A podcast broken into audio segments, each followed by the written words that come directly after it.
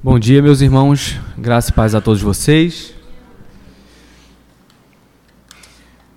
Eu não combinei com o pastor, mas a, au a aula da IBD tem muito a ver com aquilo que a gente vai falar essa manhã. Ele nem sabia sobre o, qual texto eu ia pregar, mas muitas coisas das quais ele falou, a gente vai pensar nessa manhã. Só que antes da gente começar a falar, eu preciso fazer duas confissões à igreja. A primeira é: geralmente, quando você está começando a pregar, quando você está ali, faz a sua primeira pregação na vida, você tende a pensar que quanto mais tempo você tem para falar, é mais difícil. Só que com o passar do tempo, você vai percebendo que, na verdade, é o contrário. Quanto menos tempo você tem para expor um texto, é mais difícil ainda. Por quê? Você vai lendo o texto, e são tantas coisas, tantas possibilidades que você pode falar, que acaba que a sua tarefa fica ainda mais difícil quando você tem menos tempo. Por isso, por mais que pareça difícil de entender, uma pregação de uma hora é, em tese, mais fácil do que uma pregação de 30 minutos. Porque numa pregação de 30 minutos você tem mais, menos tempo para falar de coisas que são igualmente importantes e que precisariam ser mais explicadas. Então a gente tem que se esforçar ao máximo para resumir o que a gente tem para dizer. E outra coisa, já é a segunda confissão, é que geralmente a gente tem a tendência, pelo menos isso já aconteceu comigo algumas vezes, de olhar para um texto e falar: nossa, esse é o texto que eu devo pregar. Mas então vem aquilo na cabeça: poxa, mas eu vou pregar domingo de manhã e não de noite. Então eu acho que eu vou guardar esse texto para um culto de noite. Como se o culto da noite fosse mais importante do que o culto da manhã. E aí está um outro problema. Eu quero confessar que eu fui fortemente tentado a não pregar o texto que eu ia pregar hoje, que eu vou pregar hoje. Algo dentro de mim falou assim: cara, esse texto é muito forte, ele é muito bom. Você devia deixar ele para pregar num culto à noite e não num culto da manhã, como se fosse mais importante o da noite do que o da manhã. Quero dizer para vocês que não, o culto da manhã não é menos importante do que o culto da noite. E junto com isso eu quero parabenizar os irmãos. A igreja está cheia num domingo de manhã. Infelizmente, tem muitas igrejas que o culto de domingo de manhã é as moscas, enquanto o culto à noite é cheio. Quando um culto domingo de manhã na EBD está cheio, como podemos ver aqui, é sinal que o povo está querendo realmente conhecimento, quer realmente crescer na fé, quer realmente amadurecer. Então, que Deus seja louvado e que a igreja continue se empenhando e não fazendo distinção de cultos entre o culto da manhã ou da noite. Ah, eu vou só no da noite que é mais importante. Não. Os cultos, tanto da manhã quanto da noite, são oferecidos e apresentados ao mesmo Deus, ao nosso Senhor. É a Ele que prestamos o culto, seja na parte da manhã, seja na parte da noite. Amém, meus irmãos? Vamos abrir em Daniel capítulo 3.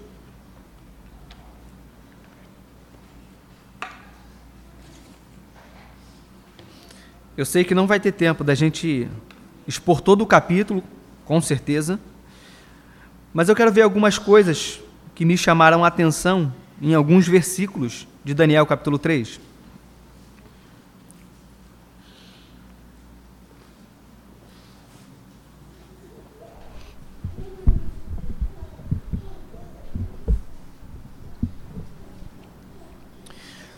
Todo mundo achou? Vamos orar? Curva a sua cabeça, feche seus olhos. Senhor Deus, obrigado por essa manhã. Obrigado porque o seu povo está reunido nessa manhã para cultuar a Ti, Senhor. Sabendo que Tu és digno de toda honra, de toda glória, de todo louvor, a Deus. Abençoa-nos nessa manhã por meio da Tua palavra e que de alguma forma possamos sair daqui, ó Deus, encorajados a lutar e permanecer fiéis a Ti, ó Deus, independente do que aconteça. Eu oro pedindo a ajuda do Teu Espírito Santo, em nome de Jesus Cristo. Amém. Meus irmãos, Daniel é um livro muito interessante. Eu já preguei sobre Daniel capítulo 1, sobre Daniel capítulo 2. No capítulo 1, a gente vê aquela famosa história de Daniel e seus três amigos, que ficaram conhecidos como Sadraque, Mesaque e Abidnego, quando eles ah, rejeitam a comida que o, o Império Babilônico estava oferecendo e tudo mais, os alimentos consagrados a ídolos, enfim. Eles resistem àquilo ali e Deus dá um livramento, Deus dá um escape. No capítulo 2 é o capítulo do sonho de Nabucodonosor. Nabucodonosor tem um sonho um pouco estranho e ele fica intrigado com aquele sonho. Ele quer saber o que, que significa aquele sonho. Só que ninguém consegue revelar a ele qual era o sonho dele. Porque ele falou: Olha, eu não vou dizer o sonho para vocês me interpretarem. Não. Eu quero que vocês digam o que eu sonhei. E ninguém consegue, a não ser Daniel. Daniel consegue dizer ao rei o que ele sonhou e dar a interpretação, ou seja, o significado do que ele sonhou. E isso tem um pouco a ver com aquilo que a gente vai ver hoje no capítulo 3. Olha o versículo 1. O rei Nabucodonosor fez uma imagem de ouro de 27 metros de altura e 2 metros e 70 centímetros de largura, e a ergueu na planície de Dura, na província da Babilônia depois colocou os sátrapas, os prefeitos, os governadores, os conselheiros, os tesoureiros, os juízes, os magistrados e todas as autoridades provinciais para assistirem à dedicação da imagem que mandara erguer. Assim, Todos eles, sátrapas, prefeitos, governadores, conselheiros, tesoureiros, juízes, magistrados e todas as autoridades provinciais, se reuniram para a dedicação da imagem que o rei Nabucodonosor mandara erguer e ficaram em pé diante dela. Nesses três primeiros versículos, a gente vê que o rei Nabucodonosor, do nada, manda construir uma estátua gigante é uma estátua muito grande, ela tem 27 metros de altura. Ela é muito grande. E ela é toda de ouro. A largura dela é 2 metros e 70 centímetros.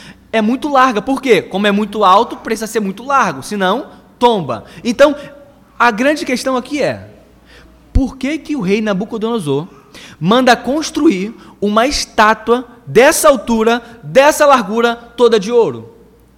Lembra do capítulo 2? O que, que aconteceu? Olha comigo, volta aí no capítulo 2. Qual foi o sonho de Nabucodonosor? Versículo 31. Daniel já está falando para o rei o que ele sonhou. Olha só. Daniel está dizendo para ele: Tu olhastes, ó rei, e diante de ti estava uma grande estátua, uma estátua enorme, impressionante, e a sua aparência era terrível. Olha agora, a cabeça da estátua era feita de ouro puro, o peito e o braço eram de prata, o ventre e os quadris eram de bronze, as pernas eram de ferro e os pés eram em parte de ferro e em parte de barro. Ou seja, o sonho que ele teve foi de uma estátua gigante, mas só a cabeça da estátua era gigante. Daniel diz o que ele sonhou, e agora Daniel vai dizer a interpretação do sonho. Olha o versículo 38. Lá, versículo 36. Foi esse o sonho, e nós o interpretaremos para ti. Tu, ó rei, és rei de reis. O Deus do céu te concedeu domínio, poder, força e glória. Nas tuas mãos ele colocou a humanidade, os animais e as aves dos céus. Onde quer que vivam, ele fez de ti o governante deles todos. Olha agora, tu és a cabeça de ouro. Ou seja, o sonho que ele teve de uma estátua gigante que tinha uma cabeça de ouro e as outras partes de outros materiais, Daniel está dizendo: Rei, hey, o Senhor é a cabeça de ouro.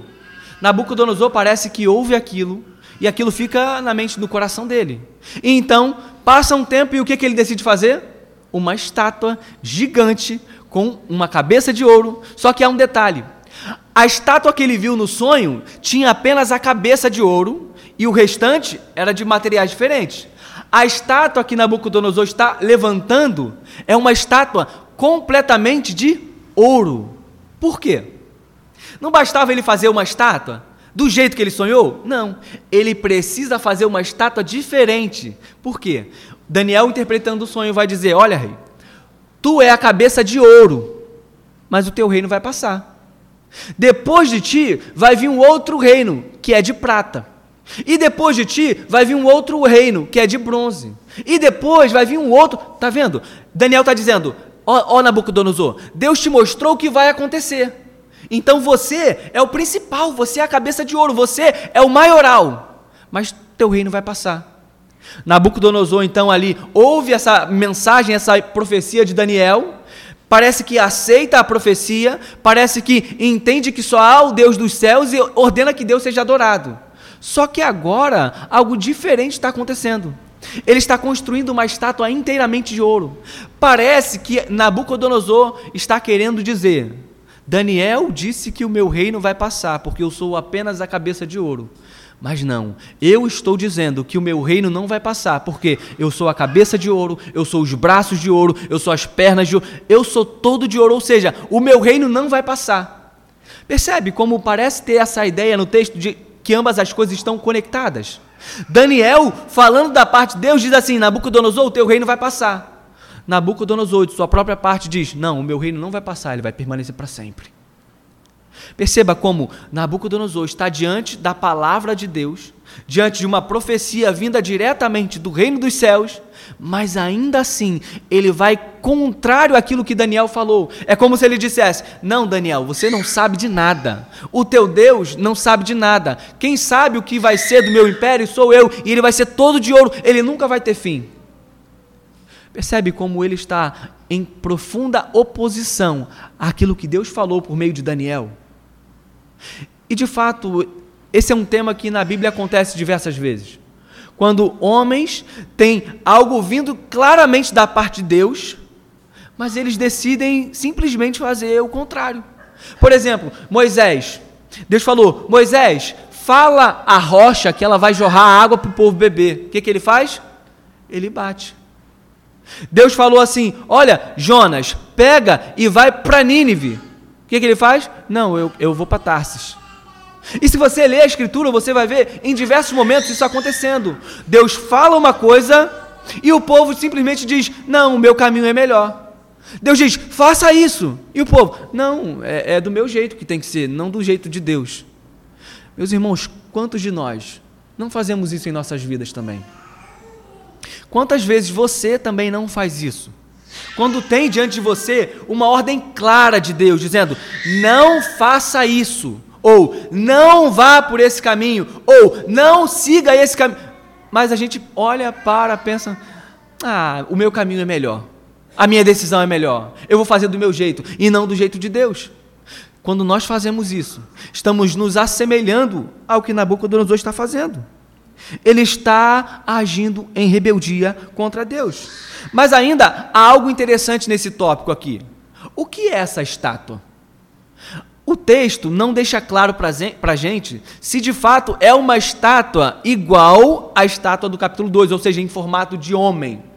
Não deixa claro. Parece que dá a entender que sim, mas não deixa claro. Mas o ponto é: o autor não faz questão de dizer exatamente o que era aquela estátua. Talvez porque, espiritualizando o texto, isso pode representar algumas coisas. Essa estátua de ouro pode representar algumas coisas, e a gente vai ver isso, mas vamos ler o verso 4.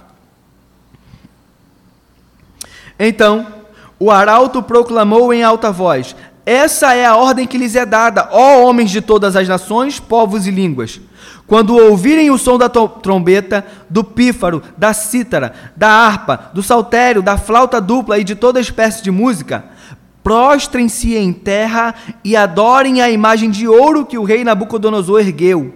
Quem não se prostrar em terra e não adorá-la será imediatamente atirado numa fornalha em chamas. Presta atenção. É uma estátua de ouro que o povo deve ser obrigado a adorá-la. Toda vez que o povo ouvisse o som de todos esses instrumentos, eles deviam adorar aquela estátua de ouro. A Babilônia, meus irmãos, era um lugar onde o culto ao seu Deus era livre. Eles não te obrigavam a adorar um único Deus. Não. Se você quisesse adorar o seu Deus, Deus de Israel, na Babilônia, você pode. Se você quer adorar o Deus dos amorreus na Babilônia, você pode. Se você tem um outro Deus de outro país que você era, quiser adorar, você pode. Só que parece que aqui há uma coisa. Você é livre para adorar o Deus que você quiser. Só que quando tocar os instrumentos, você agora é obrigado a adorar não o Deus que você quer, mas o Deus que eu quero. E eu disse que a, a aula dessa manhã tem um pouco a ver do que, que a gente está falando aqui, por quê? Na nossa cultura, é isso que tem acontecido. No nosso tempo, isso tem acontecido. Por quê? As pessoas dizem: não, vivemos num estado laico, você pode adorar o Deus que você quiser. Se você quer ser cristão, seja. Se quer ser macumbeiro, seja. Se quer ser da Umbanda, seja. Não interessa a sua religião, você pode ser a, a religião que você tiver. Só que diante de determinadas estátuas de ouro, você é obrigado a adorar. Senão você vai para a fornalha. Estão conseguindo captar? Você quer ser cristão? Beleza. Mas quando a estátua de ouro da comunidade LGBT se firmar, você é obrigado a adorar. Quer ser cristão? Amém! Que lindo! Só que quando a estátua de ouro do aborto surgir, você é obrigado a aceitar. Quer ser, quer ser cristão? Amém! Mas só que quando a estátua do ecumenismo surgir e disser que todos os caminhos levam a Deus, ai de você se falar que não, que não é verdade, que é mentira. Percebe? Como na nossa cultura, essa estátua de ouro também surge. Você é livre para adorar o seu Deus, mas em determinados momentos você não é livre para adorar o seu Deus da forma que ele quer.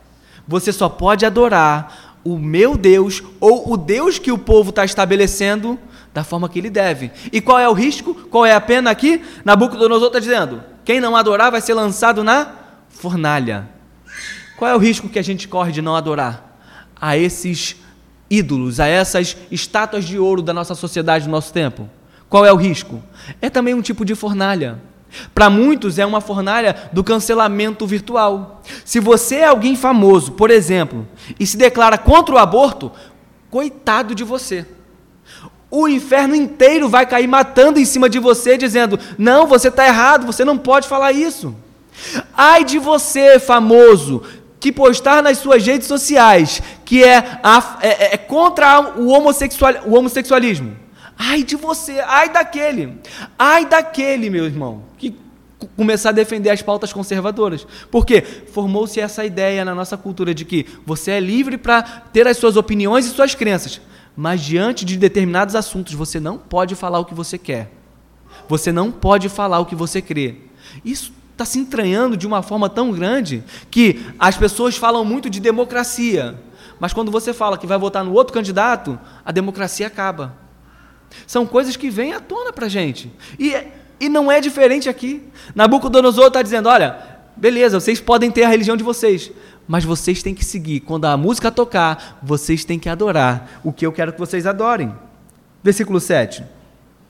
Por isso, Logo que ouviram o som da trombeta, do pífaro, da cítara, da harpa, do saltério e de toda espécie de música, os homens de todas as nações, povos e línguas prostraram-se em terra e adoraram a imagem de ouro que o rei Nabucodonosor mandara erguer.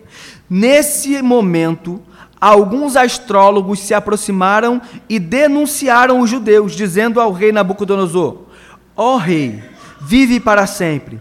Tu emitistes um decreto, ó rei, ordenando que todo aquele que ouvisse o som da trombeta, do pífaro, da cítara, da harpa, do saltério, da flauta dupla e de toda espécie de música, se prostrasse em terra e adorasse a imagem de ouro, e que todo aquele que não se prostrasse em terra e não adorasse, seria atirado numa fornalha em chamas. Mas há alguns judeus que nomeaste para administrar a província da Babilônia, Sadraque, Mesaque e Abidinego, que não te dão ouvidos, ó rei não prestam culto aos teus deuses, nem adoram a imagem de ouro que mandastes erguer. Olha só o caminho do texto. Nabucodonosor, se achando o maioral e o que o reino dele jamais passará, manda construir uma imagem completamente de ouro. Quem não adorar vai ser lançado na fornalha. Então surge o momento da adoração. Os instrumentos tocam e todos se ajoelham, exceto três homens: Sadraque, Mesaque e Abidinego. Esses três homens não se prostram diante daquilo que o rei queria que eles fizessem. Mas há algo interessante aqui e há algumas perguntas que a gente precisa responder. Primeiro, por que, que esses homens não se prostram? Como a gente leu, Êxodo capítulo 20, versículo 3 ou 2, Não terão outros deuses além de mim. Ou seja, Deus diz: olha, você não pode se prostrar diante de imagens. Você não pode prestar culto a outros deuses além de mim. E eles são judeus, então por isso que eles não se prostram a essa estátua que Nabucodonosor construiu. Mas há um ponto interessante. Eu fico imaginando, e aqui é uma inferência, ou seja, o texto não fala isso para a gente. É algo que eu imagino. Pense só. O texto diz para a gente que eles eram chefes, eles eram supervisores da província da Babilônia, ou seja, eles tinham um emprego público, vamos dizer. Eles trabalhavam para a Babilônia, na província da Babilônia. E o texto faz questão de dizer isso para a gente. Por quê? Será que aqueles homens já não sabiam o que estava para acontecer? Imagine que você trabalha aqui nesse bairro, Parque Alvorada, e do nada você vê uma estátua gigante sendo construída. Na sua cabeça tem um imperador, tem uma estátua gigante sendo construída. Qual é a ideia que vem? Ainda mais que estão num contexto de idolatria. Essa estátua vai ser usada para adoração a outros deuses. Nabucodonosor vai desejar que nós adoremos essa estátua. Então, é possível que esses homens tivessem ah, visto já ou previsto o que aconteceria, e é possível que eles tivessem se preparado para o que aconteceria. Então, eu tenho dificuldade de olhar esse texto e simplesmente achar que eles não sabiam de nada. Eles chegam naquele lugar determinado lá que estava a estátua gigante, eles olham assim e falam: Caraca, que estátua legal, grande. Ih, mas a gente não pode se adorar, não pode se prostrar diante dela, então vamos ficar aqui em pé. Parece que não, me parece que eles já sabiam o que estava por vir e eles se planejaram. Eles pensaram: não, nós não vamos nos prostrar. Não, nós não vamos adorar a estátua de ouro. Não vamos fazer isso. Isso é importante porque é um chamado para as nossas vidas a nos prepararmos para as dificuldades que possivelmente virão. Estamos vendo a nação caminhando, como foi dito na aula de manhã, em direção contrária a Deus. Parece que as coisas estão piorando cada vez mais. As coisas que são praticadas hoje, há 100 anos atrás, não eram praticadas. Ou se eram, eram muito bem escondidas. As coisas que são faladas hoje, há 100, 200 anos atrás, não eram faladas. As coisas estão indo, ó, de mal a pior. Parece que só está piorando. E a questão é: será que nós estamos nos preparando para quando a coisa ficar feia de vez? Para quando a situação realmente piorar, como que a gente vai reagir? Como você reagiria na Babilônia? Como você reagiria diante da estátua de ouro? Porque aqueles que desejam ficar em pé diante a, da estátua de ouro, aqueles que desejam ir contra os rumos que a, a, nação da Babilônia queria ir, aqueles que desejam ir contra os rumos do mundo, que desejam andar na contramão do mundo, precisam estar preparados para sofrer as consequências que virão. Não pense você que quando você se levantar para defender os valores morais cristãos, que quando você se levantar para defender as bandeiras cristãs contra a ideologia de gênero, contra a, a comunidade LGBT, contra o aborto e todas essas coisas, não pense você que você vai sair ileso. Não vai. A questão é: você está preparado para resistir às perseguições que virão? Olha, esses homens aqui, eles tinham um emprego público. Ter um, um emprego público sempre foi muito bom. E aqui não é diferente, mas perceba, eles estão dispostos a perder o emprego público e mais a própria vida para não se prostrar diante da estátua de ouro. Será que você tem essa coragem? Você teria essa coragem? Eu quero convidar vocês a refletir sobre as coisas que estão por vir e a pensar: eu estou preparado para me manter firme de pé, seguindo o meu Deus e aquilo que eu creio na Escritura, diante das coisas e das tempestades que virão? É preciso coragem. E se você tem essa coragem, eu quero dizer para você que você precisa estar preparado para o ódio do mundo Prepare-se, porque o inferno vai se levantar. Prepare-se, porque a batalha será árdua e você precisa estar forte. Mas há um contraponto aqui e é muito importante. Imagine, são três amigos. Imagine que um desses amigos não é tão firme assim. Imagine que, sei lá, Sadraque, de repente olha para os amigos que estão ficando em pé e ele está abaixando e ele fala assim: Peraí, cara, vocês não vão se abaixar, não? Aí eles, os dois amigos dizem assim: Não, a gente vai ficar em pé, porque Deus disse: Não devemos adorar outros deuses, não devemos nos prostrar diante de imagens. Então, Sadraque, que está ali se abaixando, diz assim: Ah, para de bobeira, tem nada a ver, cara, isso é outro tempo, isso é outra época. É comum. Quando você se coloca disposto a obedecer a palavra de Deus, é possível que você ouça vozes de ódio raivosas de pessoas vindas do mundo. E isso, ó, vai acontecer, não tem jeito. O problema é quando as vozes raivosas e contrárias vêm de dentro da própria igreja. O problema é que quando você, cristão, se levanta para dizer não ao aborto, não à ideologia de gênero, vem alguém de dentro da igreja e fala: Cara, para de bobeira. Isso não tem nada a ver, cara. Deus não está se importando com isso. Deus não quer saber dessas questões. Vai seguir a tua vida, deixa os outros fazer o que quiser da vida deles. Percebe? Como são coisas que aconteciam na Babilônia, acontecem hoje, e coisas que podem acontecer quando, dentro da própria igreja, somos chamados a abandonar a firmeza da fé, somos chamados a abandonar a, a, a nossa crença em Deus e naquilo que Ele falou, para seguir a outras coisas. Meus irmãos, a gente precisa olhar para essa história desses três homens. A gente só vai refletir sobre isso hoje. Como eles estavam dispostos até mesmo a ir para a fornalha para não negar a fé em Deus. Você está disposto a agir com fidelidade a Deus, mesmo sobre o risco de perder algumas amizades? Porque, querendo ou não, do jeito que as coisas caminham, é assim que tem sido. Pessoas estão deixando de ser amigas umas das outras por causa de política. Porque um vota no candidato tal, o outro vota no candidato tal e pronto. Fim, é a terceira guerra mundial quando se encontram. Não conseguem conversar, não conseguem caminhar mais juntos. Por quê? Política. Perceba, a nossa resistência, a nossa firmeza na fé com relação a Deus vão trazer consequências, talvez no seu trabalho, talvez na sua própria família. Relacionamentos tão íntimos que estão sendo destruídos por causa de política e de, de questões que a gente precisa estar preparado para enfrentar. Busquei dois passageiros no carro e, e uma mulher estava falando: Olha, eu não sei se é uma boa ideia levar o seu pai para a festa do menininho fulano de tal, porque você sabe, né? O seu pai é Bolsonaro, o outro é Lula. Você sabe que eles não vão se dar bem lá. Olha que ponto chegou. E é daí para pior.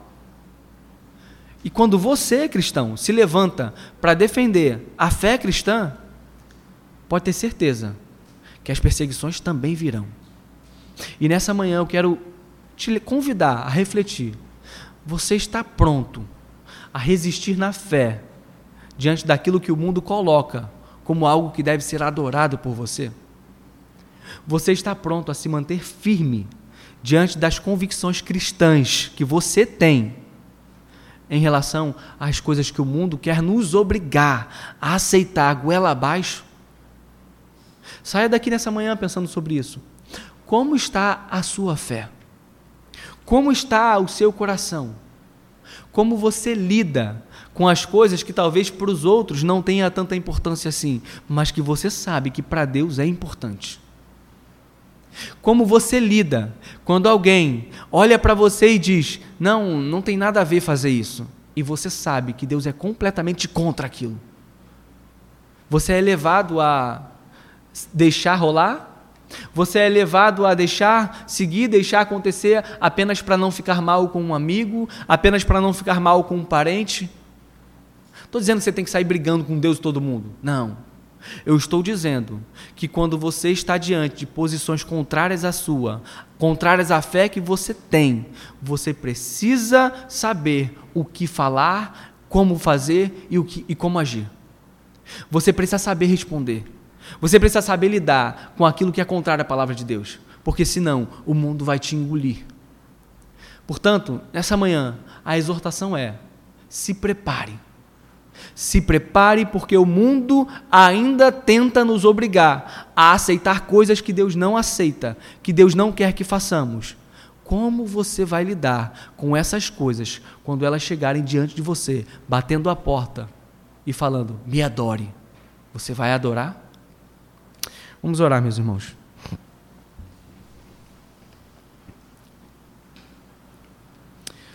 Senhor Deus,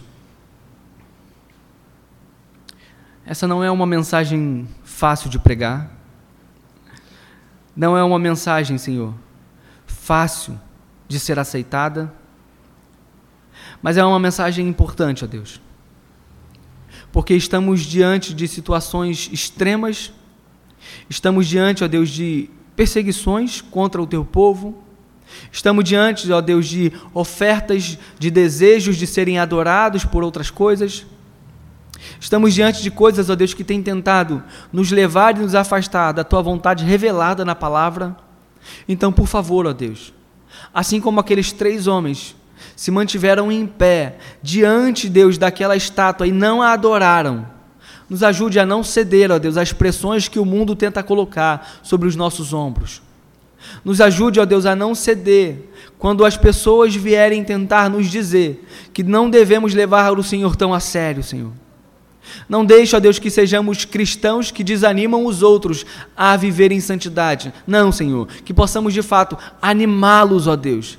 Que possamos ver nossos irmãos resistindo, ó Deus, contra tudo aquilo que é de ruim e o que o Senhor detesta. E que possamos incentivá-los, ó Deus, a perseverarem, a continuarem firmes, ó Pai e que possamos tomá-los como exemplo de pessoas que se mantêm firmes, embora, Senhor, as circunstâncias sejam contrárias, Senhor. Embora as ameaças da fornalha sejam reais, ó Deus. Nos ajude, Senhor, a nos mantermos fiéis diante de Ti, independente do que aconteça, Senhor. É uma mensagem difícil, ó Pai. Mas eu sei, ó Deus, que Tu pode nos ajudar a nos lembrar dela em momentos oportunos, ó Pai. Não sei se há alguém aqui, ó Deus, que tem enfrentado esse tipo de pressão. Mas eu quero dizer, Senhor, e pedir a Ti, por favor, fortaleça o meu irmão e a minha irmã, a fim de que não cedam às pressões, Senhor. Que não cedam às pressões para se conformar ao mundo, mas que o teu povo continue, Senhor, marchando em direção contrária ao caminho do mundo, e seguindo a tua palavra, sendo fiel a ti, Senhor. Nos dá a graça que somente o teu Espírito Santo pode nos dar, em nome de Jesus Cristo. Amém, Senhor.